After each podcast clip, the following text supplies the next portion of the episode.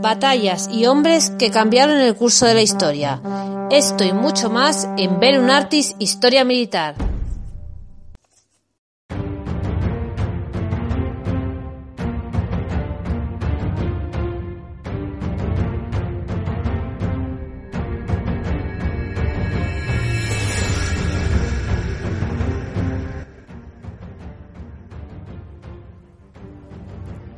La historia del Imperio Romano a finales del siglo IV y principios del V está estrechamente ligada a la biografía de Alarico, y esta, a su vez, la podemos resumir en la historia de sus viajes.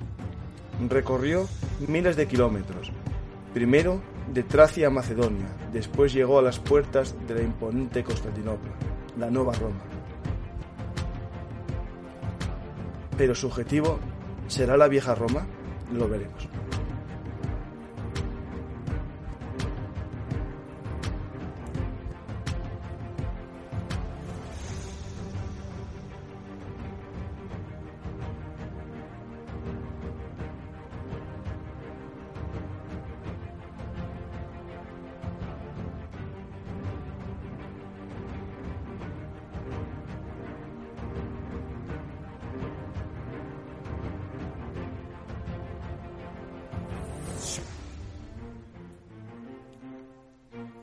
Amantes de la historia, soy Francisco García Campa y esto es Velum Artis Historia Militar, el lugar de encuentro para nosotros los apasionados de la historia. Hoy vamos a viajar en el tiempo al final del Imperio Romano. Bueno, el de Occidente, o si acaso alguien me dice que continuó en Oriente como todos sabemos. Pero antes de este viaje hay que pasar por eh, la caja de Velum Artis. Y es muy sencillo, solo hay que dar a me gusta, dejar un comentario al final del programa y compartir.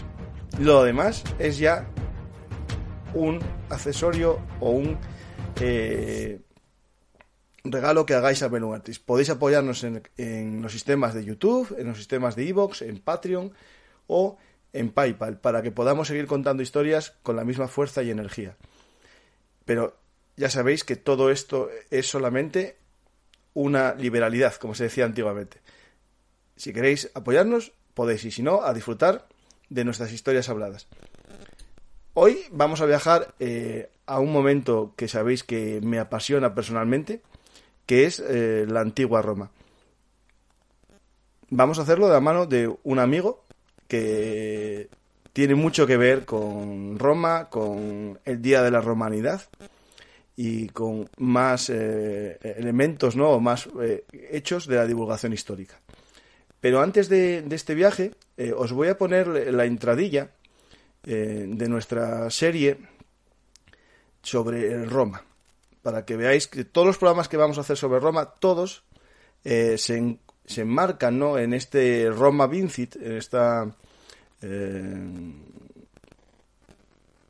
serie de podcast, serie de programas de historia militar vinculados todos con Roma y, su, y, sus enemigos también. Que no existe alguien poderoso si no tuvo alguien con quien vencer. Pero bueno, no os enrollo más, os dejo este vídeo y al acabar comenzamos nuestro viaje en el tiempo.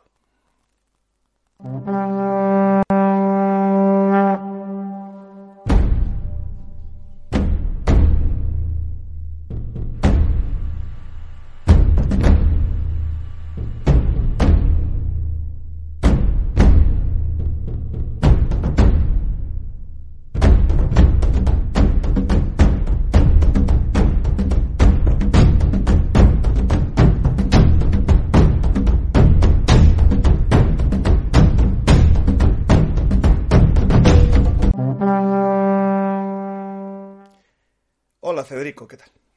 El águila sale ya en busca de su presa.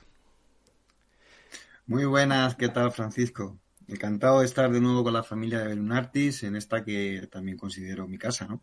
ya no, por eso Federico, eh, llevamos mucho tiempo de relación, eh, de esta histórica, ¿no? Me acuerdo cuando en la presentación de mi libro de eh, Cayo Mario, uy, estamos, anda el mío también. cae, Roma, pero no ha estado nunca boca abajo Roma. Siempre estará de pie, orgulloso. Eh, mi Cayo Mario con sus legiones. Que por cierto están de nuevo, volvieron todas al cuartel. Ya hay unidades eh, en el campamento, en el Castra. Y puede la gente hacerse con ella en las tiendas. Y si quiere también a través de, de las redes sociales de Belum Artis, eh, se lo puedo dedicar. Federico, eh, nos conocimos en persona en la presentación del libro, de mi libro Cayo Mario en Madrid. Y empezamos, eh, bueno, un proyecto que yo en mi vida no me da para más y hicimos aquí el proyecto de la, Asociación de Divulgadores de la Historia, que entre las cosas que estuvisteis moviendo y, moví yo en parte al principio, está el famoso Día de la Romanidad, ¿no? Sí, sí, eh, ya llovió, ya llovió, han pasado ya añitos desde que nos conocimos en, en aquella presentación en Madrid. Y sí, efectivamente, desde ahí surgieron muchas cosas. Y cuando fundamos Divulgadores de la Historia, que todavía pues ahí seguimos, ¿no? Tratando de, haciendo, de hacerlo lo mejor posible. Somos ya casi 100 miembros, eh, empresas, periodistas, escritores, blogueros, youtubers, podcasters. Hay un poco de todo, ¿no?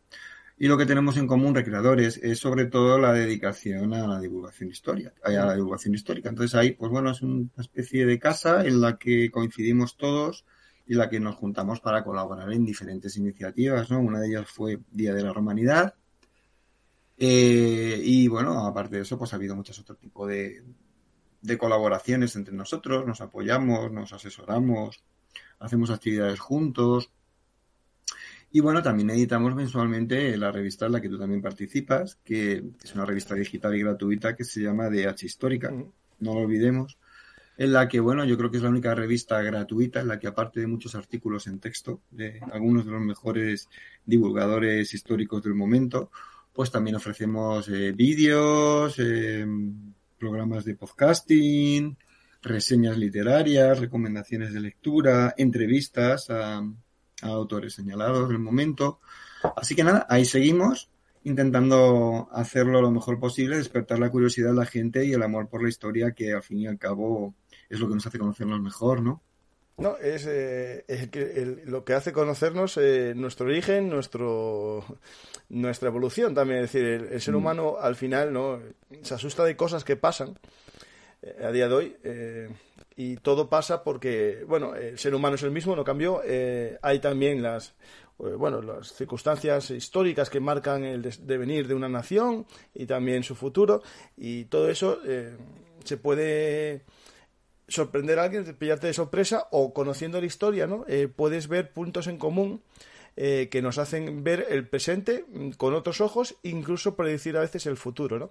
en este proyecto de Histórica eh, yo eh, eh, participaba siempre con los, artículos de, de Bellum Artis, el blog, bellungartishistoriamilitar.blogspot.com, pero desde que me metí en este viaje de, de, youtuber, cada vez escribo menos. Y ahora, en la última revista, ya lo, que se mete de Bellum Artis es uno de los vídeos.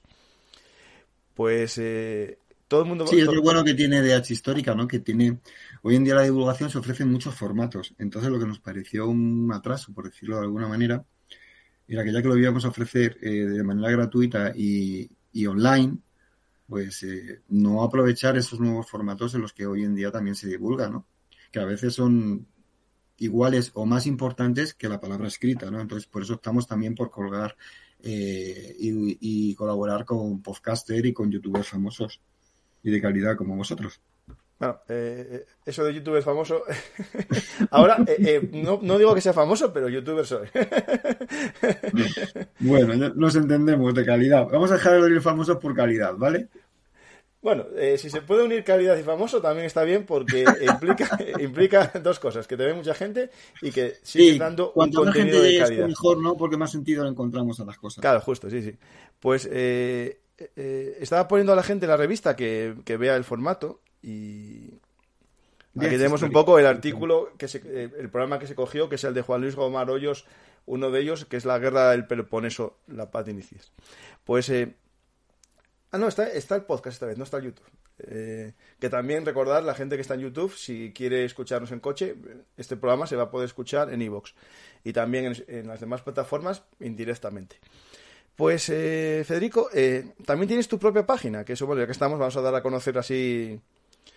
Bueno, tuve mucha suerte, ¿no? Cuando empecé a dedicarme a la divulgación ya por el 2012, creé para compartir un poquito con las cosas que, pues, que iba leyendo, aprendiendo sobre, sobre la historia antigua sobre todo, pero un poquito también sobre la historia en general, porque no solo habla sobre Roma, habla también, por eso la página se llama Historia y Roma Antigua, porque además de por de la antigüedad hablo de otras fases de la historia. Paco sabe, por ejemplo, también que me dedico a escribir en el muy historia sobre la Segunda Guerra Mundial, también me gustan cosas sobre la Primera, sobre la Edad Media, en fin. Pero fundamentalmente Historia Roma Antigua habla de, habla de, de, la antigüedad y en concreto de la antigüedad romana, ¿no? Y profundizo, intento al menos profundizar en aspectos poco tratados, que no están todavía muy machacados en divulgativamente hablando, y despertar desde un, desde un nivel bastante básico para accesible a todos los públicos, pero sin renunciar a, a la profundidad que es necesaria, ¿no? Tratando de contarlo en el lenguaje lo más sencillo posible, pues esos aspectos de, de la antigüedad menos conocidos, ¿no? Mm para que la gente, pues eso, despierte su curiosidad y profundice un poquito más. Y después tenemos la, la, la, novela que yo iba a participar y la vida no me dio tiempo, que es Ad Urbe Condita. Sí. yo iba a hacer un, un, artículo, pero dije, no me puedo liar. Y como me daba Azul miedo de, también... Azurbe Condita, sí. Este es, un, este es un proyecto de divulgadores de la historia que hicimos en colaboración con Día de la Romanidad y con la editorial Edad, eh, en la que a través de de 14 capítulos eh, escritos por los mejores eh, divulgadores del momento en historia antigua, pues contamos un poquito los momentos más importantes de la historia romana. El hilo que une todos estos capítulos, escritos por diferentes personas, aparte de haber tenido una edición común, es la historia de la familia Valeria.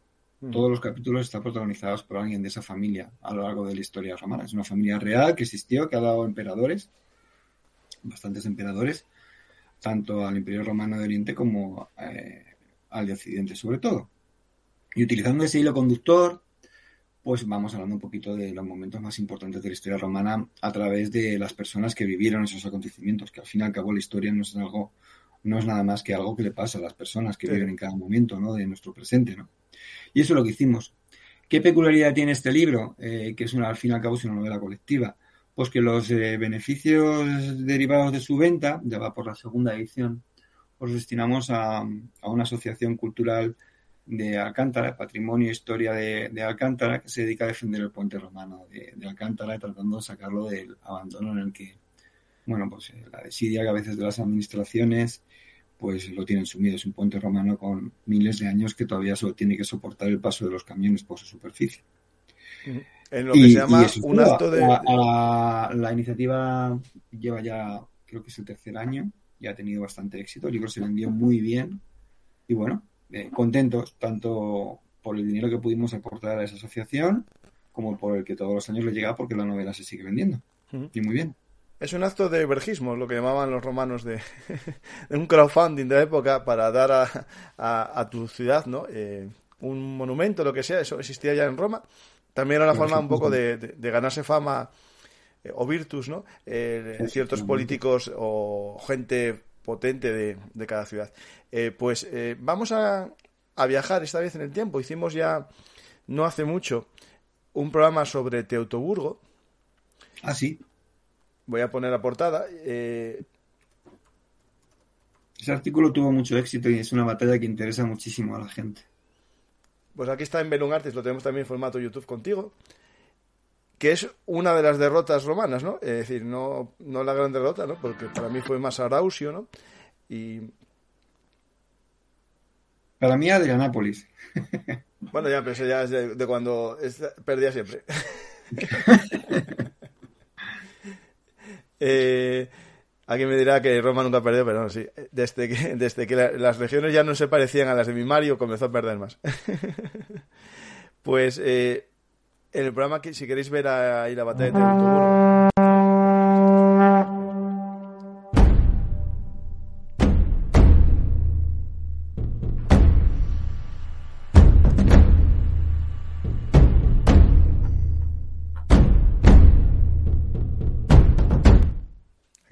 Batalla de Teutoburgo, que está también en, en el canal de Belum Artis, eh, YouTube y podcast, pues ahí veréis uno de los programas que tengo con, con Federico y también el de viajes al corazón de África. Eh, Hemos hecho varios, también el de, estoy acordándome del espionaje en el siglo XVIII. Eh, eso sí, ves, está en podcast, sí. Sí, sí. Pues, no, hay más, más. Si ponen Federico Romero Belungartis, ahí empieza a moverse los buscadores. Pues eh, vamos a viajar hoy al final del Imperio Romano o al final de, Roma Occidental con eh, eh, las invasiones visigodas que ya tratamos en parte o gran parte con José Sotochica el tema de los visigodos en Hispania y el primer programa lo dedicamos al tema de bueno de la llegada de los visigodos al occidente no al imperio romano de occidente. Y también tratamos un poco el tema de Oriente, ¿no? Los ataques a Constantinopla, eso. Pero hoy nos vamos a fijar de toda esa experiencia o esa, esos viajes, ¿no? De, de los bárbaros que atacan a Roma, nos vamos a fijar en un personaje eh, de los que marcan historia, ¿no? Es decir, eh, los nombres de las personas, a veces eh, hay gente que dice que la historia la hacen eh, los fenómenos históricos, lo hacen eh, la economía, lo hacen más cosas, pero también hay personajes históricos que marcan el devenir. ¿no? Alarico, con su historia personal y su forma de ser, ¿no? movió a, a, un pueblo a hacer algo que a lo mejor era impensable, ¿no? que era atacar las dos capitales del Imperio Romano y una de ellas con éxito. Pues vamos a, viajar en el tiempo para conocer a Alarico. ¿Quién es Alarico? Lo primero, y después ya vamos comenzando su, viaje y sus tres asedios, ¿no? Hmm. La verdad es que Alarico es un personaje fascinante, ¿no? Porque siguiendo un poco su biografía, podemos llegar a, descubrir un poquito eh, cómo fue toda la, la turbulenta historia del siglo IV, ¿no? Y de mediados de, principios del siglo V, ¿no? Siguiendo un poquito la, vida de este personaje que tuvo una trascendencia fundamental. Decías tú que, que la historia es importante, las circunstancias, la economía, las tensiones sociales, pero eh, es tanto más importante la personalidad de algunas personas, ¿no? Y las creencias o los, las motivaciones interiores que les llevan a, a moverse, ¿no? Y que tienen luego consecuencias pues a nivel global, ¿no? Y creo que Alarico es uno de esos personajes, es un personaje interesantísimo de seguir porque con él te ayuda a eh, comprender su vida, te ayuda a comprender un poquito cómo ha sido todo el ciclo histórico de, aquella época, ¿no? La historia del Imperio Romano a finales del siglo IV y del V está estrechamente ligada a la biografía de esta persona, ¿no? Y creo que resumiendo sus viajes, pues podemos entenderlo, como he dicho, mejor todo, todo ese proceso. Recorrió además miles de kilómetros. Primero, de Tracia a Macedonia. Después llega a las puertas de la, imponente de Constantinopla, la nueva Roma que has citado tú, ¿no? Desde allí atraviesa la Tesalia griega, atraviesa el paso de las Termópilas, donde el famoso lugar en el que en el siglo V antes de Cristo el rey Leónidas dejó su vida luchando contra el invasor persa, junto a los famosos 300 espartanos y otros miles de aliados de, de ciudades griegas, ¿no? Y finalmente va a llegar a la antigua y la sabia Atenas, atravesando Beocia. De ahí llegará a Corinto, al Peloponeso, pasando por ciudades como Esparta o Argos, y se asienta en una zona llamada el Épiro, desde donde marcha al Illyricum, lo que, es la, lo que fue la pasada Yugoslavia. Ahí va a saquear desde allí el norte de Italia, Liguria, Rávena y por fin, tras dos asedios fallidos, en el 410, estoy haciendo un spoiler, por cierto, del programa, entrará en Roma y desde la URSS va a descender hacia el sur de la península itálica hasta Consenza, donde en el 410 va a encontrar un final teñido de leyenda. Así que si quieres, si te parece bien, Paco, vamos desentrañando pues vamos a empezar por el comienzo, ¿no? El periplo, porque es un viaje largo, ¿eh? Sí, sí, sí. ¿Qué, se sabe, ¿Qué se sabe del protagonista del programa? Es decir, vamos a hablar de sus expediciones, ¿no? Pero, ¿qué se sabe de él? Es decir, ¿alguna zona... Pues mira, no se conoce muy bien la fecha en la que nació, ni siquiera conocemos eso. Porque las noticias que tenemos sobre Arico es a través de fuentes, eh, bueno, algunas que sí que fue contemporánea, pero que le toca mm, de una manera paralela, no hablando directamente de él. Y la gente que se dedica a hablar directamente de él ya, ya son 100 años después casi, ¿no? Entonces, no conocemos con exactitud la fecha exacta de su nacimiento. Se considera, se calcula, que debió nacer entre el 365 o al 370.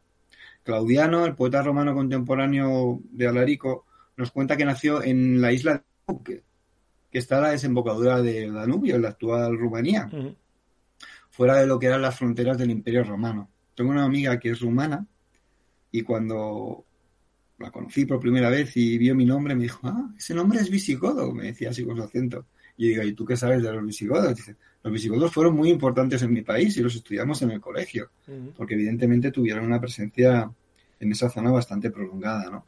Ah, pues Federico tampoco es el nombre más frecuente en las crónicas. Sí, sí, fue la primera vez que el nombre de Federico aparece en, las crónicas, es el, hermano de, creo que era del rey Teodorico, de un rey visigodo de, la Galia, en el siglo V. Eh, bueno. Tiene un origen visigodo. Lo digo, pero para darlo en el colegio. ¿Qué? Para sí, los niños lo, lo dan en el colegio. Y se puede reconocer perfectamente mi nombre como un nombre visigodo, curiosamente. Sería por el ICO, a lo mejor. Conocer historia. sí. Y a los unos también los conocen muy bien en esa zona también, tanto en Rumanía como en Hungría. Eh, se les estudia también bastante bien y se les estima bastante también, ¿no? Bueno, a lo que vamos. Algunos autores lo emparentan con Alavivo, que era el rey que llevó a los godos tervingos a la frontera romana del Danubio en el 376, dos años antes del desastre que mencioné antes de Adrianápolis.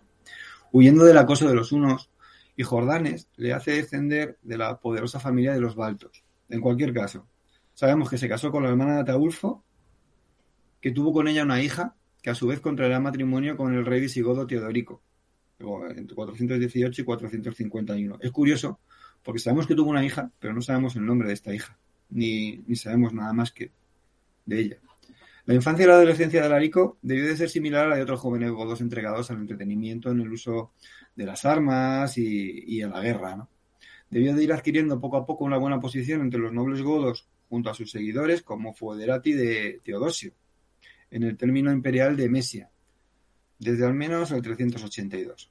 La primera vez que aparecen las fuentes, aparece encabezando a un contingente de godos y otros bárbaros que derrota en un enfrentamiento de carácter menor y posiblemente una escaramuza a las tropas encabezadas por el propio emperador Teodosio en el río Ebro en el 382. Es decir, aparece encabezando una banda de, de bárbaros que estaban, pues bueno, esto va a ser una constante en la vida de Larico. Larico va a estar todo el rato mm, oscilando entre la amistad y la enemistad con Roma, entre el enfrentamiento y la alianza en función de las circunstancias, ¿no? Claro, me imagino. pasando De, una cosa a otra en función de, lo que le convenía. Claro, eh, básicamente esta gente que vivía en el borde, ¿no? Estos eh, bárbaros, ¿no?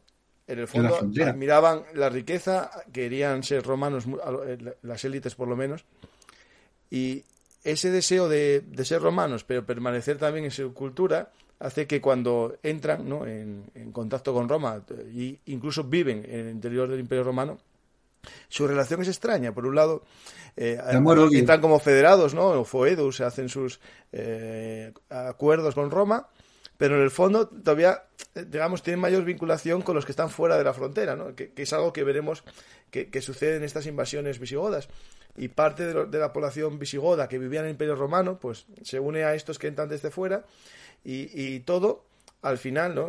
que no es el momento ahora, pero sí que se ve en el medievo, ¿no? estos pueblos de origen bárbaro que se, digamos, asientan en, el antiguo Imperio Romano de Occidente, en el fondo desean reconstruir de alguna manera lo que habían destrozado, es decir, el, reino visigodo de, de, Toledo, ¿no? o incluso el franco, intenta ser el sucesor del Imperio Romano, volver a sus leyes, volver a, esa visión de, un imperio. Preservar esa romanidad, ¿no? De la que hemos hablado antes, ¿no? Pues en cierto modo, sí, sí. De hecho, te he comentado antes, fuera de, fuera de antena, que uno de los libros que más me gustó sobre esta figura es uno de Javier Arce, que se llama, creo recordar, hablo de memoria, Alarico, Historia de una integración frustrada. Creo que el título ya lo dice, ¿no? Es quieren integrarse en ese imperio que ah, contra el que están luchando muchas veces, ¿no? Y a veces es el imperio el que lo rechaza, otras veces lo necesita y les llama y, están a su favor, ¿no? Como aliados. Las circunstancias, como vamos a ir viendo a lo largo de, este programa, pues van cambiando en función de eso, pues y pues van cambiando también las relaciones entre unos y otros, ¿no? Sabemos que al año siguiente de ese 382 en el que el contingente de la banda, vamos a decirlo todavía porque todavía no podemos hablar de tribu, ¿no? La banda de, de Alarico derrota en una escaramuza a tropas de Teodosio, pues sabemos que al año siguiente Alarico y sus seguidores fueron derrotados por el mismo Estilicón, pero que curiosamente, tras la derrota, Estilicón integra a ese contingente de guerreros de Alarico al servicio imperial. Les obliga, después de la derrota, a servir a Roma, ¿no? Y en mm. ese desempeño a favor de Roma va a estar hasta el 394, después de una famosa batalla, que es la batalla del río Frígido, que va a tener unas consecuencias muy importantes en la vida de, Alarico y en el transcurso futuro del Imperio Romano. No solo por la sangría humana, enorme sangría humana que provocó ese enfrentamiento ¿no? entre dos facciones romanas, sino por las consecuencias que va a tener sobre la vida de Alarico y sobre la manera de pensar que tenía Alarico. Jordanes y Isidoro, eh, que escribieron más de un siglo después de la muerte de Alarico, nos informan que Alaricus creatus es rex, es decir, que fue elegido rey por los suyos. Otros autores más cercanos en el tiempo, como el de Tebas, lo llama Filarcos, o, jefe de tribu. Zósimo lo llama Gemón. Lo que sí que sabemos, por Idacio, es que tras su muerte, su, su sucesor, Ataulfo, también fue nombrado rey. La elección de Alarico como rey en torno al 394, estamos otra vez hablando de la misma fecha de, la batalla del Frígido, pudo deberse a varias causas, como su rebelión contra el poder romano tras la masacre de sus seguidores en esta batalla que hemos comentado, en el que se calcula que murieron unos 10.000 de los seguidores de, Alarico, que es una burrada de gente, imaginaos, ¿no? Para las, las cifras de aquella época, lo que eran 10.000 personas estamos hablando que, tampoco es, el Imperio Romano con la demografía que tenía. Es decir, esto tendría limitada a lo mejor a medio millón o como mucho a 300.000 a lo mejor. Efectivamente, efectivamente, fue una sangría impresionante. También se dice que algunos de los elementos que ayudaron a que se nombrara Rex de, los godos fue pues la muerte de otros líderes como Fabrita o Eriulfo, que es en enfrentamientos internos, ¿no? Y también sobre todo su capacidad de liderazgo tanto en la batalla como frente al poder romano, ¿no? Pero ¿quiénes seguían a, Alarico? Pensemos que aunque Alarico fuera nombrado rey, había otros reyes en aquella época, ¿no? Que funcionaban como una especie de diferentes tribus o, grupos humanos, todos godos, pero bajo diferentes líderes. Esto va a ser una constante durante desde el mm, final del siglo IV, siglo V, principios del VI. Bueno, y, una cosa también importante, eh, que ahora estás hablando de grupos godos distintos, pero cuando se van expandiendo y por la presión también que hacen posteriormente los unos y, otros pueblos, se les van uniendo a estos godos otros pueblos distintos. Y, van mutando, ¿no? Entonces vamos a hablar un poquito de, exactamente cuando nosotros decimos visigodos, ya no estamos diciendo godos, ojo. Cuando decimos visigodos, ¿a qué nos referimos con el término visigodo, no? Y, realmente qué amalgama de personas comprendía ese término, ¿no? ¿Quiénes eran los que seguían a, a Larico, no? Eh, bueno, Teodosio, tras el sacrificio hecho en batalla, no recompensó, al menos como Alarico pensaba, la sangre de sus seguidores, limitándose al emperador a otorgarle el título de comes rey militari, insuficiente para un general que aspiraba a comandar no solo a feuderati bárbaros, sino también a tropas regulares romanas. Esta disconformidad con el poder romano fue una constante, como ya hemos indicado antes, en la vida de Alarico, y en especial va a tener muchos problemas con el emperador Honorio y con sus consejeros y generales que se negaron a concederle tierras, dinero, alimentos que necesitaba para su pueblo. Como no los va a tener por las buenas, va a ir a buscarlas por las malas, como vamos a ir viendo, ¿no? Fue esa insatisfacción la que le llevó a emprender eh, la guerra contra los romanos, a saquear las tierras, a servir las ciudades a lo largo de toda su vida. Los seguidores de Larico eran un conglomerado, que algunos calculan en unas 40.000 personas, y era un heterogéneo conjunto de godos, fundamentalmente el núcleo eran godos de su propia gens, que fue aumentando en el viaje que vamos a ir narrando, con gentes que se les iban uniendo a lo largo de, las, de su camino por las calzadas romanas, ¿no? Sabemos que tras la muerte de Estilicón en el 408 y la masacre de las familias de sus foederati, Estilicón fue un gran mm, militar romano, ¿no? que llegó a tener todo el poder del Imperio Romano de Occidente, eh, y al que seguían miles de soldados, porque ya en esa época, en el siglo IV, los generales romanos, los políticos romanos eran más caudillos, seguidos por conglomerados de diferentes grupos armados, dependientes no del imperio, sino de su general. Era el, que, el imperio pagaba a su general y su general pagaba a sus soldados. Y tenían unos, séquitos armados, por decirlo así, muy importantes. ¿no? pues este séquito armado de este Digo, te interrumpo porque es un poco. Al final se repite algo que ya pasó antes en Roma. Al final de la República, el general era el que movilizaba a las legiones, el que las pagaba y el que le daba eh, eh, el, la posibilidad de un botín, ¿no? Es decir, si un general era victorioso, sus soldados eran victoriosos. Y al final eh, la fidelidad no era em, a, la República, sino al general. Eso comenzó en gran parte eh, con la profesionalización de mi amigo Cayo Mario y su sobrino político, eh, Julio César, pues lo llevaría, digamos, al esplendor, ¿no? Es decir, la fidelidad al general y no a la República, en este caso la fidelidad al general y no al emperador. En esta época las cosas han cambiado un poco porque el, tema se complica un, giro de tuerca más, ¿no? Porque siguen existiendo esas legiones que son fieles al Estado romano, que están pagadas por el Estado romano y obedecen al Estado romano, pero a la vez, si quieres aspirar a ser alguien en política, tienes que tener un séquito armado importante, ¿no? De, sobre todo más adelante ya se llamarán bucelari, ¿no? Eh, de personas fieles a tu persona, pagadas por ti, ¿vale? Con, que te ayudaban a ayudar a conseguir el poder. Una vez que consigas el poder, también vas a tener acceso a esos restos del ejército regular romano, que todavía es bastante potente. Ojo, a finales del siglo IV y principios del siglo V, no pensemos que el Estado romano se ha quedado inoperativo. sigue siendo la potencia militar del momento y el Estado armado más importante. Pero el sistema ha cambiado. Ahora se trata de rivalidades entre diferentes caudillos que tienen sus respectivos séquitos por hacerse con el poder y el emperador se ha convertido en una figura más simbólica que otra cosa en torno al cual giran estas personas, ¿sabes? Y un núcleo de, consejeros que son los que se reparten el poder. Se ha complicado un golpe de tuerca más, ¿no? La situación. En fin, ¿quiénes eran los seguidores de entonces de, de Alarico? De, ¿De, qué suma, de qué factores provenían, no? Pues hemos dicho que el séquito de, de Estilicón, que a su vez procedía también en gran parte, curiosamente, del séquito de otro godo que fracasó en la invasión de Italia, que se llamaba Radagasio. Gran parte de sus soldados eran, provenían de ahí. Pero además también había soldados eh, unos, había vándalos, había celtas y sobre todo y curiosamente había muchos provinciales romanos, casi todos antiguos como soldados de, del godo Radagasio, que, también se incorporaron, como ya hemos comentado antes, ¿no?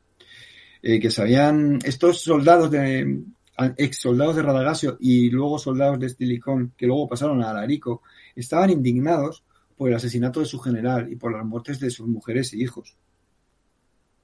En el 409, durante el segundo asedio de Roma, además, se le van a unir todos los esclavos bárbaros de la ciudad de Roma, imaginaos, ¿no? Una ciudad que tenía por aquel entonces todavía casi medio millón de personas y en las que perfectamente el 10% de la población podía ser esclava, eh, pues estamos hablando de un contingente de humano enorme también que se unió a su pueblo, ¿no? Y estamos hablando no solo de los hombres y de, de los guerreros, sino de las familias y de los hijos de esos hombres.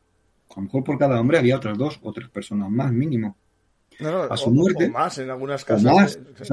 imagínate la cantidad de personas que dependían de Alarico y los recursos que Alarico necesitaba, y es lo que va a determinar y le va a condicionar a lo largo de todo este periplo del que vamos a hablar, de los recursos que necesita para mantener y alimentar a toda esa gente. Para eso necesita el poder del Estado romano, porque es el Estado romano el único en, en condiciones de poder suministrarle a Alarico esos alimentos. Por eso ese afán de Alarico todo el rato de que se le nombre eh, Magister Militum, porque desde ese puesto va a tener acceso a los recursos del Estado romano y va a poder mantener a su pueblo, del que es rey y responsable. Sí, claro. Ya que ahora que comprendemos un poquito eh, cuál es la composición del pueblo visigodo y cuál es la motivación de Alarico como rey de, ese pueblo, seguimos hablando un poquito de, de su viaje, ¿no? Como ya hemos mencionado en el 394, lo encontramos en la batalla del Frígido, que enfrentó al ejército del emperador Teodosio contra las tropas del usurpador Eugenio. Tras la decepción por la falta de recompensa adecuada a su sacrificio, Alarico se va a rebelar contra el poder romano y se marcha a Oriente. Ya en Grecia, acampa frente a las murallas de Constantinopla, frente a la capital romana de Oriente, y en su campamento se entrevista con el poderoso Rufino, que era el secretario de Arcadio, y parece que llega a algún tipo de acuerdo con él. Pues imaginaos la escena, ¿no? Eh, llegan, o sea, Larico está en condiciones de contestar al emperador de Occidente, coger su propio ejército, irse a Oriente y plantarse delante de la muralla de Constantinopla sin que nadie le ataque y obligar al principal consejero del emperador de Oriente a negociar con él. Y a llegar a un acuerdo con él. ¿En qué consistió ese acuerdo? Bueno, pues debió de ser tan vergonzante que realmente no lo conocemos pero sí que conocemos lo que pasó después de esa negociación. Y es que Alarico tuvo paso libre por Grecia. Cuesta decirlo, pero parece ser que el acuerdo fue y consistió en que eh, Constantinopla permitió saquear Grecia. Barra libre eh, en Grecia. Es triste, pero es así. En Grecia, entonces, desde Tesalia, vamos a ver un poco el recorrido que hizo, se dirige a Atenas, atravesando las Termópilas, donde parece que las tropas romanas, que allí había tropas romanas que podían impedirle el paso, por orden de Rufino, el, consejero del emperador de Oriente, le dejan paso libre. Le dejan paso libre nada más y nada menos que a la fértil Beocia, que va a devastar a placer, siendo los daños causados por el Arico en esta zona todavía visibles muchos años después. La saqueó a placer. Solo la fortificada Tebas pudo escapar de la destrucción. Desde allí, ya en el 396 se dirige al puerto de Atenas, el Pireo, y aquí va a adoptar una, una estrategia que va a repetir en Roma, ¿vale? Su intención es cortar el abastecimiento de la ciudad y rendirla por hambre. Atenas ya no era la ciudad esplendorosa que había sido siglos atrás, pero conservaba el prestigio como centro intelectual del paganismo tradicional, ¿no? Atraía a escritores, a pensadores, a juristas de todo el imperio que acudían allí para formarse en sus escuelas. Y aunque hay división de, de opiniones entre los historiadores, parece que, según todos los indicios, Alarico pactó con los dirigentes de Atenas una fuerte compensación económica para no saquear y destruir la ciudad, siendo tratado con respeto y diplomacia por la élite de la ciudad. Desde Atenas se dirige a otro lugar donde había mucha riqueza, los santuarios. ¿A qué santuario se dirige? A Leuisis, que albergaba el santuario de la diosa Demeter. Después va a Megara y por último pasa del Peloponeso a por Corinto, Argos y Esparta, que van a ser tomadas por la fuerza. Tras el saqueo del Peloponeso, se dirige a una zona montañosa al norte de la Arcadia, se llama Poloe, donde es acorralado por una fuerza, por una fuerza expedicionaria al mando del mismísimo Estilicón, que obedeciendo órdenes o por la urgencia de acabar con la rebelión de Gildón en África, segunda vez que se escapa ya de Estilicón y que es derrotado por Estilicón, pero que se escapa enterito, abandona el cerco al que había sometido el Arico y pacta con Constantinopla su asentamiento en el Épiro, donde permanecerá entre el 397 y casi cuatro años antes. O sea, una zona cercana a lo que es la actual Albania. ¿no? Entonces, es la segunda vez que Roma derrota a Alarico, pero por las circunstancias o por conveniencia, tal vez porque Estilicón pensaba No rematan. las campañas, eh, eh, no lo remata. Mm. Si no, a lo mejor no estaríamos hablando aquí de él. Si hubiera sido un jefe guerrero más, ¿no? Pero si os dais cuenta, es triste, pero eh, Alarico tampoco pretendía destrozar y arrasar a, los lugares por los que pasaba. Es decir, si llegaba a un acuerdo con ellos y recibía la compensación adecuada para mantener a la gente que le acompañaba y que le apoyaba, eh, prescindía de destruir un mundo en el que pretendía integrarse. Lógicamente, si necesitaba utilizar la fuerza y la tenía, la utilizaba y arrasaba con todo, ¿no? Para dar ejemplo. esto, eh, Federico, esto que estás comentando, hay que entender siempre eh, a la mentalidad o, o- o la economía, incluso de los pueblos estos germanos, los pueblos guerreros, eh, consiste en el botín. Es decir, eh, ellos siguen al general que les consigue botín, el general que, que vence eh, y les mantiene. Si de repente el general deja de atacar, el general deja de conseguir botín, como están fuera de su territorio, de su zona de, de, bueno, mm, digamos de suministro, porque estos son pueblos, hay que recordar que los visigodos es una migración constante durante décadas y, bueno, voy a decir una barbaridad, pero en el fondo son como un poco como las langostas, ¿no? Van a- a- aprovechándose del territorio que- por el que van, ¿no? Si no dejan de avanzar, les llevaría a una situación en la que no tendrían comida, en la que no podrían de ninguna manera eh, mantenerse. Eso eh, es parecido a lo que pasó cuando en Adrianápolis hubo aquel pacto en el que les dejaban estar, pero no tenían tierras de cultivar, no eran tampoco muchos de ellos ya habían perdido su, su costumbre ¿no? de ser agricultores y al final, claro, Roma les tenía que mantener, ¿no? les tenía que dar la comida y no se la daba, había corrupción.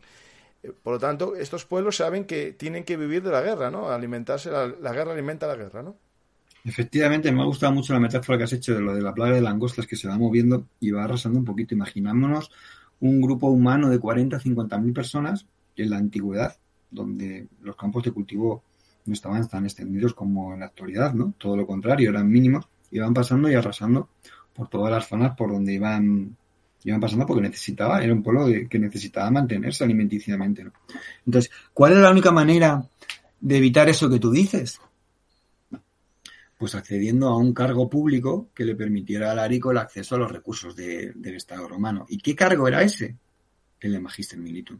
Es algo por lo que va a luchar Alarico durante toda su vida y que va a motivar el 90% de las guerras y enfrentamientos que va a tener con Roma.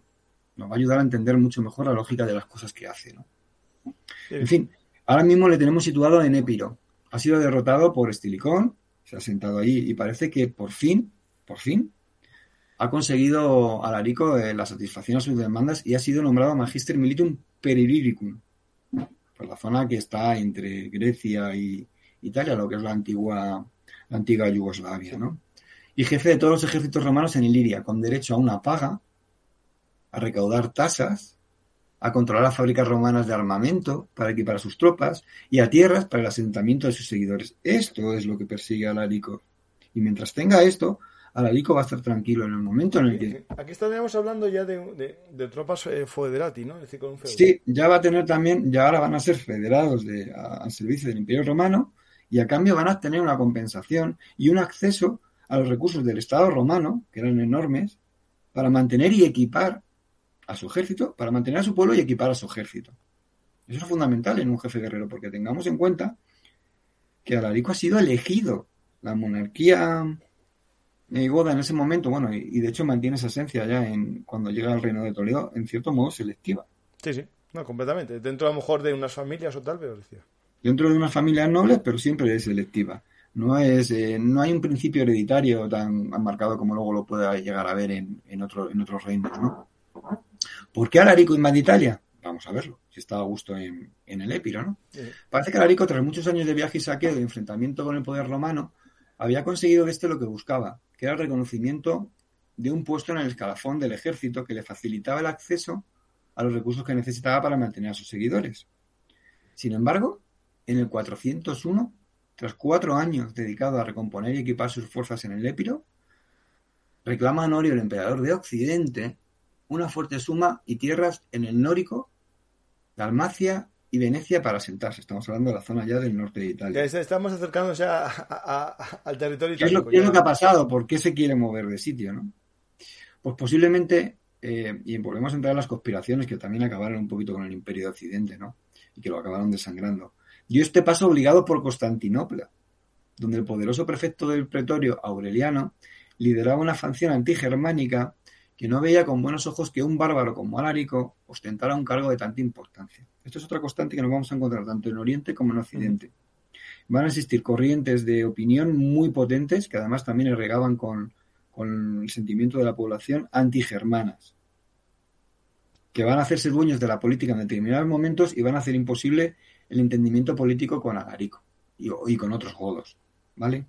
Y en este caso parece ser que eso es lo que motiva a, Alarico a moverse del Épiro, de Oriente, y marchar hacia Occidente. Le han cortado el grifo en un estado romano. Ya no puede mantener a su pueblo. Y va hacia Italia. Las peticiones las rechazan en la corte de Milán, por lo que invade el norte de Italia y saquea Aquilea, la zona de, la, de Venecia y otras ciudades del norte de Italia de camino a su verdadero objetivo, que era la capital del Imperio Romano en ese momento, que era Mediolano, Milán, donde estaba el emperador Honorio. Alarico se entretuvo en Mediolanum en largas conversaciones en las que se determinó el asentamiento de los visigodos en la Galia y en Hispania. Hasta allí se dirigía a su pueblo, había llegado a un acuerdo, cuando fueron sorprendidos por fuerzas de Estilicón, que de nuevo los derrota en, en Polentia, la actual Poyenso, a 60 kilómetros de Asti, en el 402. Alarico sufre una severa derrota, pierde gran parte de su tesoro, que es muy importante para los godos, siempre viajan con su tesoro allí. de hecho, el tesoro, el tesoro forma parte no, eh, de, de, la persona del rey, sino del rey de los visigodos. De hecho, se va heredando de rey a rey. Cuando llega a Toledo, está en Toledo, la famosa Cámara del Tesoro de Toledo, bueno, después cae en, manos musulmanas, pero ese tesoro es como una especie de tesoro público, va transmitiéndose de rey a rey. Y gran parte de la visigodo lo consiguieron en Roma, que lo veremos después. Tengo un artículo muy curioso también, si alguien lo quiere buscar en, la página de Historia Roma Antigua, sobre la mesa de Salomón y, y, las cosas que contenía el tesoro de los visigodos, ¿no? Y desde luego, eh, lo que sí que es verdad, de Paco, es que formaba parte de la identidad de los visigodos como pueblo. Los visigodos no podían ser visigodos si no era con su tesoro, les definía. Porque al fin y al cabo era su historia, ¿no? Es un pueblo itinerante, es un pueblo nómada que va saqueando de ciudad en ciudad y que las cosas que va apiñando son las que definen y las que narran su historia como tal, ¿no? Entonces la pérdida de su tesoro, en cierto modo, fue un duro, o de gran parte de su tesoro, fue un duro golpe, ¿no? Y una severa derrota. Eh, porque ya te digo que llevaba años de rapiña eh, acumulándolo y ahorrando, ¿no? Entonces, incluso parte de su familia en esta derrota de Polencia fue capturada en esta batalla. Sin embargo, a los pocos meses fue de nuevo derrotado en Verona. Y sin embargo, de nuevo Estilicón lo deja escapar. Estamos hablando ya de la tercera vez o de la cuarta vez que deja escapar a, a Larico, pactando con él a su, regreso a Épiro, a su lugar de, origen. Allí recupera su puesto de Magister Militum Periliricum, aunque esta vez y eso es importante el matiz, el título concedido se le concede desde Occidente y desde la corte de, Milán, ya no desde la corte de Constantinopla. Claro, pero lo interesante es que ataca Roma y a pesar de eso le, mantienen en el poder. O sea. Una y otra vez. Es la cuarta vez que Roma derrota a Larico. Sin embargo, no lo aplasta, no lo suprime, no disuelve el pueblo, de, no lo esclaviza. Lo pretende utilizar como un elemento más en un juego mucho más eh, complicado en el que juegan también romanos y otros y otros pueblos bárbaros. Vamos a ir viéndolo poco a poco, ¿no? Cuando tratemos de discernir por qué invade Italia, ¿no? En el 405, estamos en el 405, se produce la famosa invasión de Italia por el contingente encabezado por otro godo, Radagasio, del que hemos mencionado hace un rato que parte de los, de visigodos venían de, de, soldados que acompañaron a Radagasio. ¿no? Eh, bueno, pues en esta invasión se reforzaron las murallas de las ciudades, las de Roma incluidas, y, y Estilicón, fue un militar muy hábil, rodeó a las tropas de este godo, que se encontraban frente a las murallas de Florencia, les hizo, entre las murallas de Florencia y las tropas romanas, les hizo una especie de tapón, y entonces el ejército compuesto por godos, unos y otros pueblos se vio aislado. Eh, finalmente se rinde tras ser derrotado en la batalla de Ciesiloe en agosto del 406. Estamos hablando de Radagasio. Radagasio fue ejecutado y sus seguidores o fueron convertidos en esclavos o en la mayoría de ellos, los de más valor, fueron convertidos de nuevo en foederati al servicio occidente. A ver, yo lo veo más inteligente, es decir, en vez de esclavizar, destruir o aniquilar al enemigo, lo transformo en una herramienta que me va a permitir defenderme contra otros bárbaros. pero viendo, viendo la fidelidad, que a los dos días te cambian de bando, tampoco los A ver, yo también los entiendo. imagínate que eres un seguidor de Radagasio y de repente te derrotan, pasas al Estilicón y se cargan a tu general. Pues lógicamente lo que haces es ya decir, mira, estoy harto de tanta conspiración, estoy harto de que encima se me desprecie por ser bárbaro, por no ser un romano de nacimiento, me voy a ir con Alarico, un bárbaro que, está en las mismas circunstancias que yo, y le voy a seguir a él, ¿no? De hecho, eh, eh, Flavio Vegecio Renato, eh, hay una frase que no, la, digo así un poco tal, que más o menos Roma estaba perdida cuando su defensa se puso en mano de los bárbaros, ¿no? de los extranjeros. Es decir, él intentó volver a las eh, regiones formadas por romanos o, gente que, bueno, ya en este momento todos los del Imperio Romano eran romanos, ¿no? Y, y, su intento se basa sobre todo en eso, ¿no? Es decir, pobre del imperio, ¿no? Que dependa de, los eh, ejércitos extranjeros, ¿no? Algo así. Sí, la pregunta que había que hacerse, y esto comentándolo el otro día con José Sotochica, también me dice que en el nuevo libro que ha sacado incide mucho en ello, es Sí, vendrá ahora en octubre, eh, eh, José. Sí, el de Águilas contra Cuervos, Águilas y Cuervos creo que se llama. ¿Por qué sucede esto en Occidente? Es decir, ¿por qué hace falta recurrir a contingentes bárbaros para defender el imperio? ¿Qué es lo que ha pasado? ¿Qué diferencia al pueblo romano y al élite dirigente de Occidente de la de Oriente? Y en eso quiero profundizar un poquito, ¿no? ¿Por qué al final Oriente sobrevive y Occidente no? Pues a lo mejor es que las élites dirigentes de uno y otro lado también son distintas, ¿no? Y el sentimiento, el sentimiento mm, de esa romanidad en un sitio y en otro no es el mismo. Tal vez, no lo sabemos. Habría que leerse el libro para, para verlo, ¿no? Pues sigamos con nuestra historia. A Stilicón se le han multiplicado los frentes, porque tiene que hacer frente a la invasión de Italia por Radagasio, pero es que en la Galia eh, los vándalos, los suevos, los alanos y otros pueblos, la noche de fin de año del 406, han invadido, han invadido la Galia, donde además hay un nuevo usurpador, que se hace llamar Constantino III. Además, en ese mismo año, como ya eran pocos, ¿sabes? Los problemas, es un poco como la tormenta perfecta, ¿no? Alarico reclama de nuevo el pago por sus servicios durante los dos años que ha estado tranquilito en el Épiro, sirviendo al Imperio Romano y sirviendo a Honorio imagínate, ¿no? Es un poco la tormenta perfecta, ¿no? Porque de repente en el mismo año, tienes una invasión de las zonas más ricas del imperio que te quedan en Occidente, que es la Galia, que, se, que es devastada por, por la invasión. Encima surge un, un usurpador que se hace con el control de la Galia y de Hispania, además, con lo que te priva de los recursos fiscales de esa zona. Y encima Alarico, que está protegiendo la zona de, del Épiro, la, toda esa frontera, está reclamando de nuevo el pago y amenazando que, ojo, que quiero lo mío, que si no voy a Italia. La tormenta perfecta para un Estado que además cada vez tiene menos recursos para hacer frente a tantas situaciones, ¿no? A la vez. En fin, a ver cómo lo resuelve Stilicón. En el 408 vamos a hablar del primer cerco de Roma y qué es lo que lleva en esta situación a que Roma se acercara por primera vez en el 408. Vamos a hablar de tres cercos de Roma. 408, 409 y 410. Vamos a ver qué es lo que pasa en el primer cerco. En el 408, Estilicón convence a Honorio para que pague a Alarico lo que le pide. La idea es que a cambio, Alarico y sus guerreros acudan a luchar contra el usurpador Constantino III.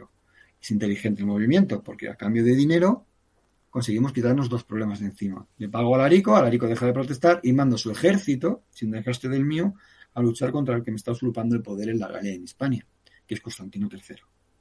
Era un movimiento inteligente. Estilicón eh, acudiría a Constantinopla porque además allí hay otro problema. Eh, ha muerto Arcadio, el emperador de Oriente, y quiere proteger eh, entre comillas, al nuevo emperador Teodosio, que es un niño, de las malas influencias de la corte de Constantinopla. Mm. Realmente lo que quiere convertirse Estilicón es en el dueño de todo el imperio romano. Ya era el dueño de Occidente, controlaba a Honorio, y ahora quería controlar al emperador de Oriente, donde siempre había tenido problemas con Rufino, con el consejero de Arcadio. Ahora, al haber un nuevo emperador, quiere convertirse en el tutor de, de los dos. Sin embargo, como una, media, como una especie de unificación, ¿no? Esto es un poco, si lo ves, es un poco Juego de Tronos, porque hay un montón, hay un montón de historias entrecruzadas que van a definir un poco también la suerte de, nuestro protagonista, ¿no? Que es Alarico. Pero realmente Alarico no es más que el producto de su época, como estamos viendo, ¿no? Y va y viene en función de las circunstancias políticas de otro montón de factores que no dependen de él tampoco directamente, ¿no? Entonces, debido a las maquinaciones de, de un personaje oscuro de Olympius, que era el magíster oficiero de Honorio, de la corte de Honorio, se produce una gran masacre de todos los funcionarios partidarios de Estilicón, detenido y ejecutado mediante engaños. La gran masacre de todos estos eh, partidarios harán que, los, eh, harán que se provoque una reacción, porque además los siguientes en morir van a ser las familias de, los, de, de estos militares de Estilicón, que residían en las ciudades del norte de Italia y que son asesinadas por miles. ¿Qué provoca esta masacre? Pues que los antiguos soldados de, Estilicón, antiguos soldados también de Radagasio, ahora se pasen en masa, indignados por la muerte de su general y de sus familias, al servicio de Alarico, que de repente ve cómo aumenta su ejército con un montón de experimentados soldados, que lleva muchos años ya luchando.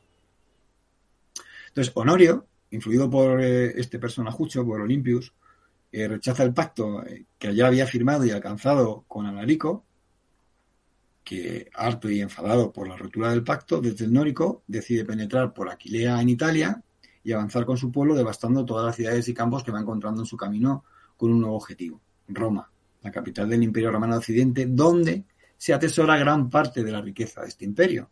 Ese es su objetivo. Asienta su campamento entre las puertas de la ciudad y adopta la misma táctica que adoptó en Roma, en, perdón, en Atenas. ¿Qué hizo en Atenas? Acordémoslo, para obligarla a pactar con él y ceder. Cortó el puerto, cortó mm. los suministros que le venían desde el puerto del Pireo y la aisló por hambre. Así la forzó a pactar con él. ¿Qué va a hacer en Roma? Lo mismo. Va a cortar. Dame una hostia, Una hostia y deja 500.000 personas sin comida, mm. aisladas. Claro, si tú cierras hostia, pues eh, ¿Por dónde le entra la comida a Roma? Aunque tenía unas murallas enormes, aun con su enorme ejército no era suficiente. ¿Qué hace Alarico? Pues llama, como, siempre, ¿qué hacemos todos? Llamar al cuñado para que nos ayude. Llama a Taulfo y le pide ayuda a su cuñado que llega a las puertas de Roma con otro considerable. era, un buen cuñado, ¿eh? ¿eh? Que era un buen cuñado. Hay muchos cuñados que no irían. Hablarían mucho, pero no irían. Al final solo te puedes fiar de ellos. En fin, pronto se dejó sentir el hambre entre el casi medio millón de habitantes de Roma. Las raciones fueron reducidas y la miseria y las epidemias se hicieron dueñas de sus calles. El Senado, romano envió a dos representantes, al hispano Basilio y al jefe de los secretarios llamado Juan. Los sitiadores demandaban 5.000 libras de oro, 30.000 libras de plata, 4.000 vestidos de seda y 3.000 pieles teñidas de rojo escarlata y 3.000 libras de pimienta. Aunque nos parezca esto una enormidad, debemos de pensar y tener en cuenta que un senador romano tenía por beneficio anual entre 1.000 y 2.000 libras de oro al año. Es decir, no se estaba pidiendo tanto, ¿no? Se lo podían permitir entre todos y satisfacer las exigencias del rey de los visigodos. La difícil labor de determinar cuánto eh, tenía que pagar cada ciudadano se le encomendó a Palatius, que era el come sacrarum largitorium, una especie de ministro de Hacienda de, de, aquella época, ¿no? Ante las reticencias de muchos senadores a declarar su auténtica riqueza, o sea, como hoy, se acabó recurriendo a despojar a todos los adornos de oro, plata y joyas a las estatuas de la ciudad para fundirlas. Entre ellas se fundió la joya que representaba la virtus, es decir, el valor, lo que para un historiador pagano como Fósimo supuso una catástrofe completa que alejó a la ciudad de sus dioses ancestrales. ¿no? Fíjate que los romanos y esta élite a la que antes he hecho referencia, antigua, demasiado antigua ya tal vez, prefería despojar a sus templos de sus símbolos que pagar con, la, con su enorme riqueza, porque era mucho más rica la élite senatorial romana de Occidente que la de Oriente, eh, al bárbaro para que se fuera de, las murallas de Roma. Bueno, por ejemplo, eh, en la época de Heraclio, cuando los persas se acercaron mucho a, a Constantinopla. Si no recuerdo mal, para refundar el ejército, Heraclio eh, pidió a la iglesia. Bueno, la iglesia. Pidió, entre comillas. Todas las cruces, fundió todo. Bueno, pidió, o sea, pidió que me lo das y me lo das. O sea, al final también se usó alguna vez el tesoro de los templos, en este caso de las iglesias, para eh, eh, crear ejércitos. En este caso fue para pagar una, una paz, ¿no? Sí, pero en este caso eh, fue distinto. Es decir, hubiera sido más sencillo que los propios senadores lo dieran porque lo tenían de sobra. Sin embargo, como se negaron y eran poderosos y no se les podía obligar, hubo que al final que recurrir a saquear los templos. Y esto lo que indica es la falta de implicación de esa élite senatorial en la defensa del mundo que se lo ha dado todo, ¿sabes? En la defensa de ese mundo. Es la corrupción completa, moral, eh, eh, digamos, de, lo que... El imperio sobrevive a, a, la corrupción de sus élites dirigentes. Sí, sí. En fin. Reunido el montante total exigido por Alarico, con estos despojos de los, templos sobre todo, se permitió a los romanos abastecerse de nuevo eh, a través del puerto de Ostia y Alarico se retira al norte, a Etruria, junto con miles de esclavos romanos que habían huido de la ciudad para integrarse en el pueblo del rey Godo que había sometido a Roma. ¿Vale? Este es el primer asedio y por esto se levanta, porque los romanos, de una manera o de otra, pagan. Vamos al segundo asedio de Roma, que se produce al año siguiente. Vamos a explicarlo un poquito, ¿no? A pesar de que Alarico se había retirado de Roma, el contingente del Godo seguía en Italia y las conversaciones con Rávena sobre la entrega mutua de rehenes y los acuerdos de paz continuaban sin obtener fruto. Honorio, solo al Consejo del Senado, que ya poco contaba, estaba totalmente dominado por la corriente antigermánica de su corte. Acordaos que ya hemos hablado de esto. Y se obstinaba en no conceder ningún cargo militar romano a Alarico a pesar de las promesas de este de ayudarle contra Constantino III y contra los invasores de, la Galia y de España, que estaban siendo saqueadas por vándalos, huevos, alanos. Cansado por las continuas negativas de Honorio, Alarico se, se pone de nuevo en marcha hacia Roma, derrota a un contingente de 100.000 soldados que se envió desde Rávena para socorrerla y le pone sitio a la ciudad. Incluso hay una nueva embajada de obispos que tratan de, de, negociar con, Roma, con eh, Alarico rebaja sus peticiones, pero es imposible. Esta corriente antigermánica que hay en la corte impide cualquier tipo de concesión. Alarico, que al final es un bárbaro y así se le ve, ¿no? Entonces, Alarico, ¿qué hace? Pues de nuevo bloquea a Portus, que es de donde le venían, de Hostia, que es de donde le venían los suministros, y corta de nuevo la entrada a la ciudad. Es mucho más sencillo para él. El Senado entonces se ve obligado, conocedor ya de la experiencia y de lo que va a pasar, a acceder a las nuevas exigencias de Alarico, ya no se resiste, y nombra a un nuevo emperador, a Prisco Atalo, que es un influyente senador que en ese momento desempeñaba el cargo de prefecto de la ciudad. El nuevo emperador, como no podía ser de otra manera, nombra a Alarico Magister Ustriusque Militae y a Ataulfo Comes Domesticorum. Eran los dos puestos militares más importantes del ejército romano. Roma está hambrienta de nuevo y se siente abandonada por Honorio y no opone resistencia al nuevo régimen. Atalo y Alarico se dirigen a Rávena al frente de un ejército potente para presionar a Honorio, que parece ahora más inclinado que nunca a compartir el poder y a llegar a un acuerdo con, con Atalo, con el falso emperador y con Alarico, que es el que ha puesto a este emperador. Trata de enviar otro ejército a Alarico. Mm, a ver, había un problema. Alarico y Atalo tenían un problema, y es que a pesar de haberse hecho con la ciudad, a pesar de que el Senado estaba de su parte, no tenía acceso a los recursos del norte de África. Del norte trigo? Se daba de comer a, Roma, de nada le servía contra una ciudad hambrienta el norte de, África era fiel a Honorio. Y mientras eso fuera así, pues eh, Alarico y Atalo lo tenían complicado, sinceramente, ¿no? El bloqueo de los envíos de grano a África hacían que Roma cayera de nuevo en el hambre y la miseria más profunda. Y Alarico, defraudado con Atalo, que fíjate, se estar a la altura, porque a pesar de ser, en teoría, un emperador títere, siempre se negó a que Alarico enviara contingentes godos al norte de África a luchar contra el poder romano para hacerse con el control, porque era un territorio que hasta ese momento había sido virgen, no había sido sometido a invasiones eh, ni a saqueos, y así lo quería mantener a tal. Ah, ahí, es importante, incluso estratégicamente, ¿no? Eh, si, si lo que es la comida, el grano, ¿no? Eh, que, que, alimenta a Roma, cae en manos de Alarico y los visigodos, como posteriormente sería de los alanos, ¿no?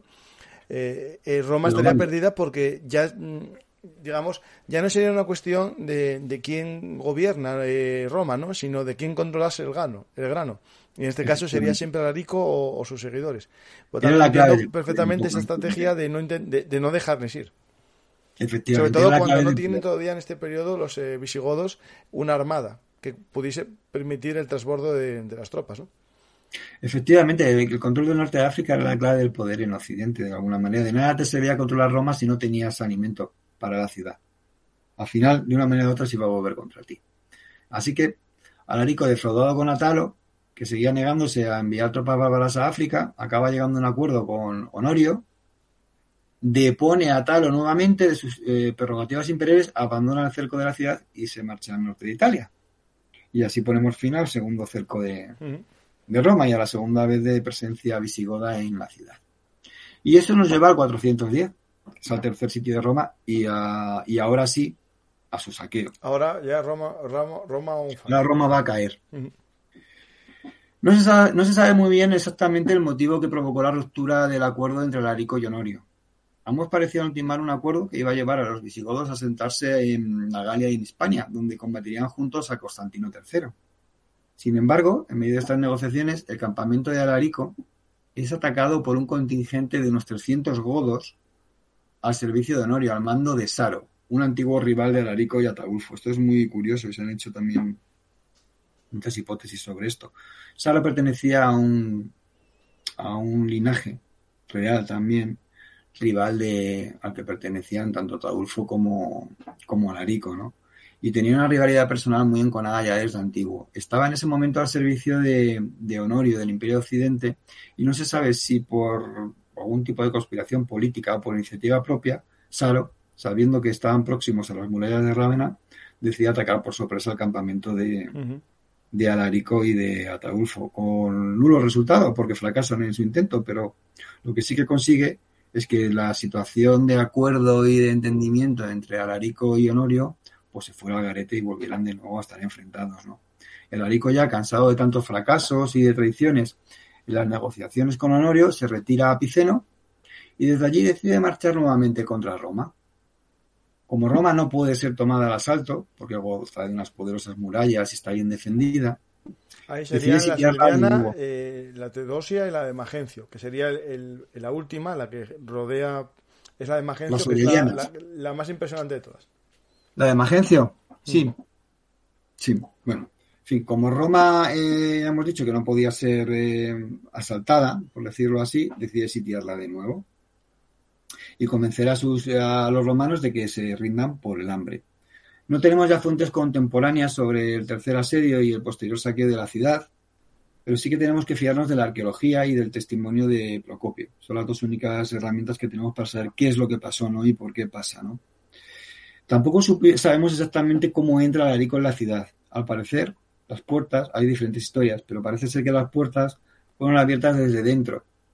Procopio nos ofrece dos posibilidades. Una es que la abrieran algunos de los 300 jóvenes que el autor cuenta que envió a la ciudad para que se infiltraran al servicio de familias nobles y que parece más que nada una floritura un poco que entra dentro de lo mitológico. Es, y otra, eh, es que la rica dama romana Ancia Faltonia Proba, profundamente cristiana y movida por la caridad, abre las puertas ella misma para poner fin al sufrimiento de los habitantes de Roma. Bueno, por las fuentes da la sensación de que se debió de llegar a algún tipo de acuerdo con el rey de los visigodos, porque si mm. bien es cierto que hubo abusos y que la ciudad fue despojada de gran parte de su riqueza durante los tres días que van desde el 24 al 27 de agosto del 410, también es cierto que se evitaron destrucciones generalizadas en la ciudad, masacres innecesarias y se respetaron el derecho de asilo en las iglesias de la ciudad. ¿Vale? Entonces, las fuentes más cercanas al acontecimiento, que son Sofomeno y Filostorgio, hacen hincapié en que algunos edificios se vieron afectados y que las riquezas de la ciudad de Roma fueron saqueadas, eh, aunque Roma no tardó en recuperarse. Hay un dato muy curioso. En el 414, o sea, cuatro años después del saqueo de la ciudad, en un informe al emperador honorio del prefecto de la ciudad, se llamaba Cacina. Eh, este prefecto le solicita un aumento del canon frumentario, mm. al parecer. Eh, ¿Por qué? Porque la población había aumentado. Había aumentado desde el saqueo a 414 en 400 años. Si en el 410 los ciudadanos con derecho a la nona eran de 106.000, en el 414, solo cuatro años después, la población había aumentado a 120.000. Pero eso es porque básicamente se empobrecieron. porque se empobrecieron o porque la población, el saqueo no fue, eh, no fue devastador y la población se recuperó rápido. Es decir, bueno, también puede ser. La hay, gente que, hay que ver las dos opciones, ¿no? Eh, que te empobrezcas y tengas derecho al pan o que haya venido más gente. ¿sí? Bueno, a ver, eh, todo ciudadano romano tenía derecho a, a su ración de pan, de carne de cerdo. pero imagino que las élites no, no, no, estarían dentro de esa. No, no lo ejercían, pero el derecho lo tenían también. Es decir, lo que, lo que sí que estaba claro es que había un censo de los ciudadanos romanos que tenían derecho sí, que podría estar igual aunque no lo no, no Y ese censo pasó de 106 en el 410 a 120 en el 414, cuatro años después. Eso lo que significa es que mucha gente que había abandonado la ciudad por los tres años de asedios que hubo, ¿no? Y por las carestías que hubo, volvieron, o porque la ciudad realmente no fue muy afectada y tuvo un crecimiento después de, en cuanto volvió la paz eh, rápido. puede ser, yo, me voy también eh, a la opción de, los que se habían refugiado en el campo, ¿no? O habían huido de la ciudad. Los que habían podido huir, que, que volvieron. Lo que sí que nos tenemos que quedar es que la ciudad, hay muchas ciudades que son saqueadas y ya nunca más vuelven a ser igual. Muchas, muchas. Sí y que acaban por desaparecer. Eh, España está llena de casos parecidos también, por ejemplo. ¿no? Sin embargo, Roma se recupera rapidísimamente a nivel demográfico. Es cierto, es cierto que cuando vemos ilustraciones estas típicas que estoy poniendo yo de fondo, que son las del siglo, muchas de ellas del siglo XIX, claro, se mm. ve una masacre de gente, ¿no? Es decir, que a lo mejor eh, fue más bien solo robo. Digo porque se había la mayor parte de los historiadores, eh, si lo lees ahora, lo que abogan fue porque hubo una especie de pacto. Es decir, yo te voy a dejar pasar, vas a, saquear la ciudad durante tres días, no nos vamos a oponer, por favor, respetar a la gente que se refugia en las iglesias y, no destruyáis innecesariamente. Y la arqueología parece que en ese sentido lo atestigua. Mira, en cuanto a los destrozos materiales, no fueron excesivos. ¿Por qué? Porque Alarico lo que quería era hacerse con la riqueza de la ciudad, no destruirla ni masacrar a los habitantes de un mundo en el que él quería integrarse. Se aprecian daños que podían corresponder en esa fecha, por ejemplo, en los Ortis Salustiani, que estaban al lado de la Porta Salaria, eh, que fue por donde pudieron haber entrado los godos.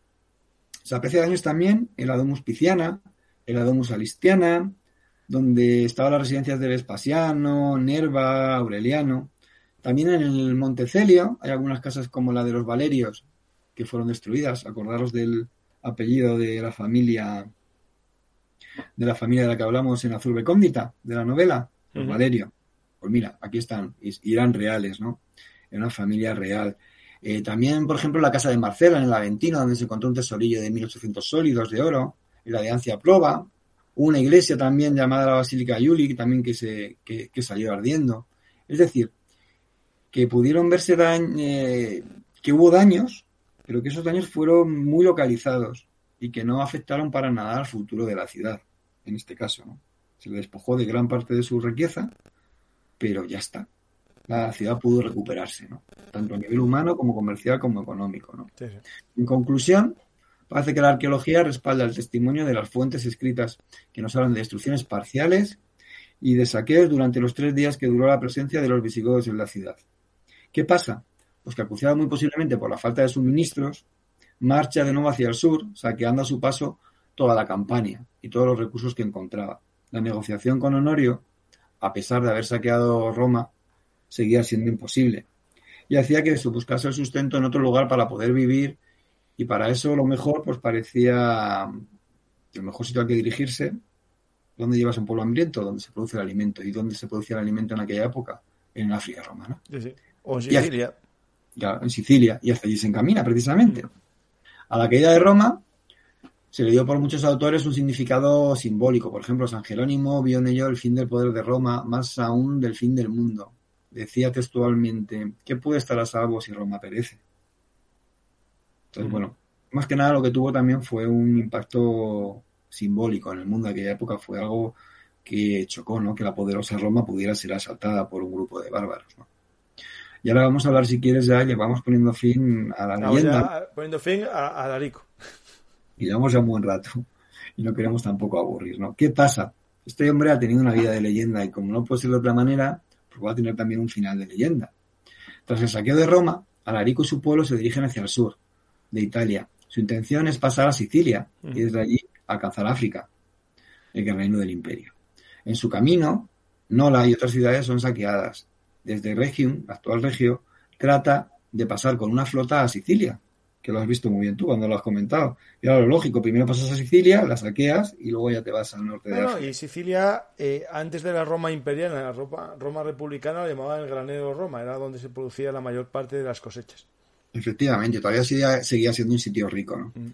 Pero ¿qué es lo que sucede? Pues un poquito lo que le pasó también a, Espartaco cuando fue traicionado por los piratas y le pilló una tormenta, ¿no? En este caso una tormenta hunde parte de la flota y dispersa al resto. Y su pueblo, compuesto ahora por una amalgama de godos, esclavos, vándalos, romanos, hunos y gentes de otros pueblos que se habían cohesionado bajo el liderazgo de, de Alarico, no sabe ahora cuál va a ser su futuro.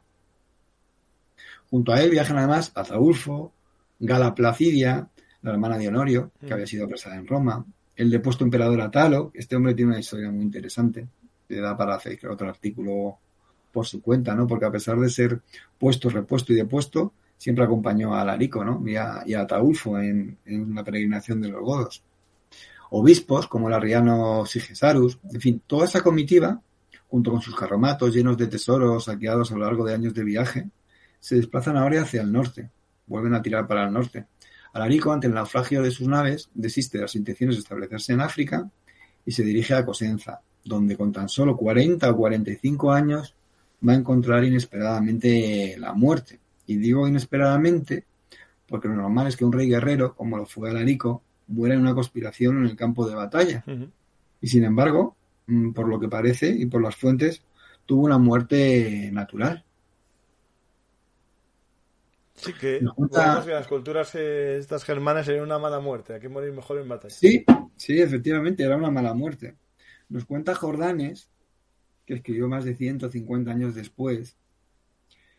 Claro, eh, es un rey, tiene un pueblo, pero no tiene un reino, no tiene capital, no tiene un territorio que domine políticamente y que sea propiedad de, ese pueblo, ¿no? Entonces, era, al ser un rey sin reino y sin capital en el que enterrarlo, Ataulfo y sus oficiales decidieron enterrarlo allí mismo, en Cosenza, pero en un lugar secreto, donde nadie pueda profanar su tumba ni ofender su descanso. Se dice que se desvió el río Busento y que se cavó en su lecho una gran tumba, y que una vez depositado al arico con los objetos que se consideraban necesarios para su dignidad real, se piensa que debe ser un, gran tesoro. se hizo pasar de nuevo el río por el cauce natural y se mató a los prisioneros que habían intervenido en la realización del enterramiento.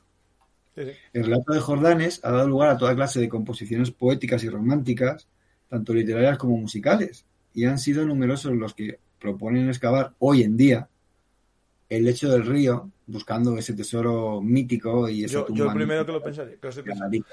¿Eh? ¿Te imaginas que se encontrara? ¿Te imaginas? No, sería fantástico. Eh, De hecho, da hasta para una novela histórica. Da para. Esto que hemos contado, da para una serie. Da para una serie. Tipo Código da Vinci. ¿No te parece? o Juego de Tronos, fíjate, yo lo veo más Juego No, de no, da para novela histórica La vida de Alarico. Y otra novela Sí. de policíaca, eh, La búsqueda del tesoro de Alarico. Sí, de hecho, hasta los nazis se interesaron por él y trataron de encontrarlo.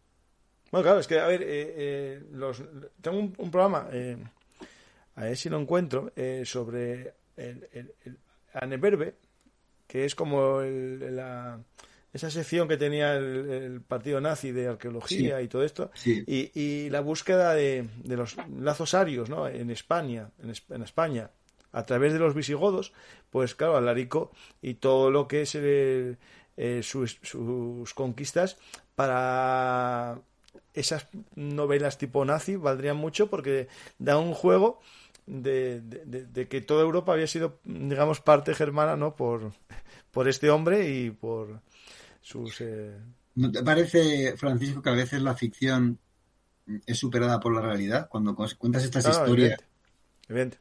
Las, eh, los libros de fantasía, que son los que en teoría venden como ficción, la novela histórica al menos es, es historia eh, novelada, ¿no?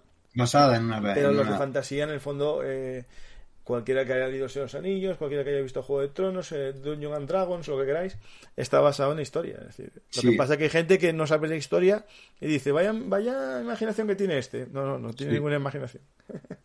lo que tiene es una buena forma de contarlo, ¿no? Efectivamente, van cogiendo cositas de aquí y de allá y con eso compones un relato. Pero yo creo que con este relato, a- vamos, a mí me da para una serie, me da para una serie perfecta de cinco o seis capítulos, maravillosa, vamos, de intrigas, batallas, guerras, amores, saqueos, en fin. Es una historia creo que apasionante y que creo que, que los seguidores de Belumarti se merecían escuchar, sinceramente. Sí, Y bueno, pues ahí- yo creo que aquí, por mi parte, mm, dejamos a Alarico.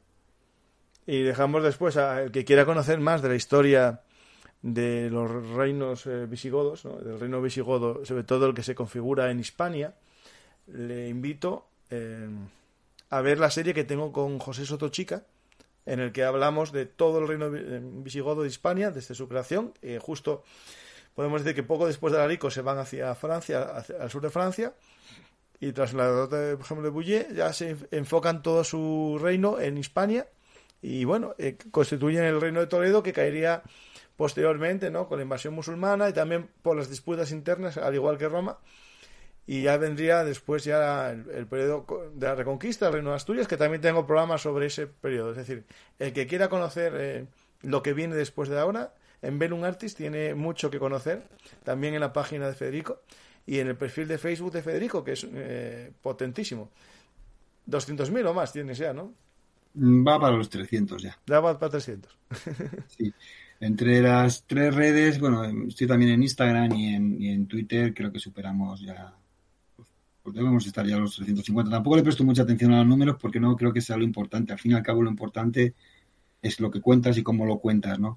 Que lo sigue mucha gente, pues estupendo. Hombre, la idea es contarlo para que la gente eh, aprenda. Si no lo ve nadie, es como, ¿qué ruido hace un grito en, el, en un bosque vacío? Pues Efectivamente. Sí, pero que no tiene que ser lo que te mueva, realmente. No, no, no, ver cuando divulgas, lo que tienes que hacer es contar las cosas para que llegue al máximo número de personas de la manera lo más sencilla posible y, y de lo- y también siendo lo más fiel posible a, a la verdad histórica. Eso es lo más Dejando importante, porque- Politiqueos y dejando cosas que no tienen nada que ver con la historia a otro lado, ¿sabes? Siempre, siempre he estado por ahí, me ha dado mucha rabia que se meta política e historia en el mismo saco, ¿no? Creo que lo que pasó fue lo que pasó y que hay que contarlo como pasó, moleste a quien le moleste. sí, sí.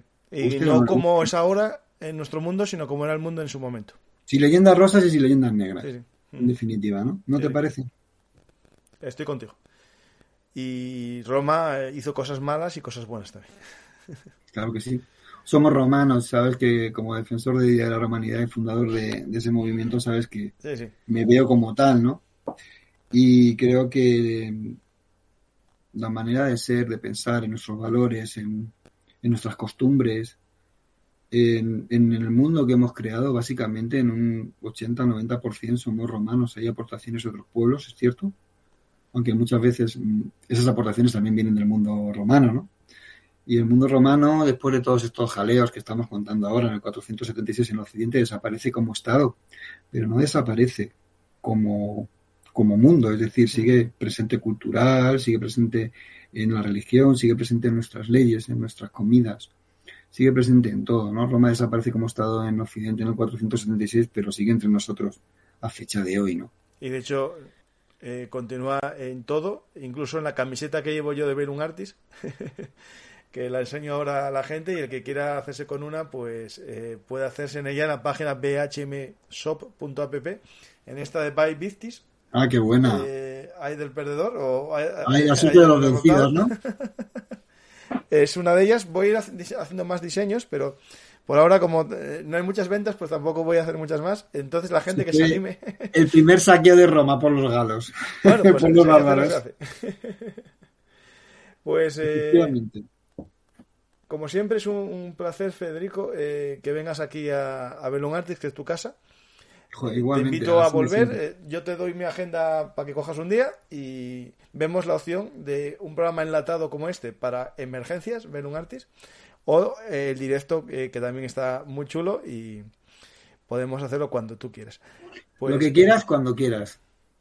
Ya sabes que siempre, que siempre es un placer estar aquí, divulgar, que es a lo que nos dedicamos, ¿verdad, Paco? Sí, sí, y otra cosa. Y, y hablar de lo que más nos gusta y lo que más nos apasiona, que es la historia, con mayúsculas, sin ponerle ni siquiera un coto temporal a ni la historia antigua, ni a la historia. La historia es una cosa apasionante hay que divulgarla, nos tenemos que conocer mejor y se trata de eso, de despertar la curiosidad de la gente y que la, y que la gente la conozca y la ame, como nosotros. Efectivamente. Que sientan la pasión que sentimos nosotros. Y, pero no se puede querer algo si no se conoce, ¿no? Pues al final es como todo. Es decir, si quieres amar a alguien, tienes que conocerlo. Y después ya verás si el amor va a durar o no o va a ser odio, pero tienes que conocerlo. Y la historia, y la historia es eh, digna de conocer. Pues, el odio es una forma de amor, ¿verdad, Paco? Sí, sí, sí. Pues muchas gracias, Federico. Eh, a la gente recomiendo que lean el libro At Urbe Condita y también que, vean la página de Federico y también, bueno, la revista H de, Histórica. H Histórica y Historia Romantigua. Sí, sí. tiene mucho que ver y en todo, pues Belum Artis eh, forma parte de, algunos de los proyectos de Federico y muchas gracias, la verdad. Eh, Un placer. Creo que la despedida está hecha. Voy a, Federico, a despedirme nada más a, los oyentes, a decirles que si os ha gustado este programa, darle a me gusta, compartir y dejar vuestros comentarios. No hubo directo, porque esto es, es, eh, enlatado, no es un, un directo en stream, como se dice ahora. Y espero que os haya gustado. Y nada más, eh, si queréis apoyarnos en nuestros sistemas de micromecenazgo, ya sabéis, estamos en Patreon, en PayPal con la cuenta Belum Artis. También podéis apoyarnos aquí en YouTube y si queréis en iVoox. Y nada más, espero que disfrutéis de las historias habladas y el libro de Federico lo podéis comprar en cualquier librería porque está a la venta en todas, pero también si queréis en los enlaces que he puesto en la descripción del programa, porque así ayudáis al mantenimiento del canal. Cualquier compra que hagáis en Amazon si lo hacéis a través de cualquier enlace de un Artist, me ayudáis. Animaros, que no os cuesta nada y sería una forma muy sencilla de apoyar eh, el trabajo de este canal. Muchas gracias a todos y hasta la próxima historia.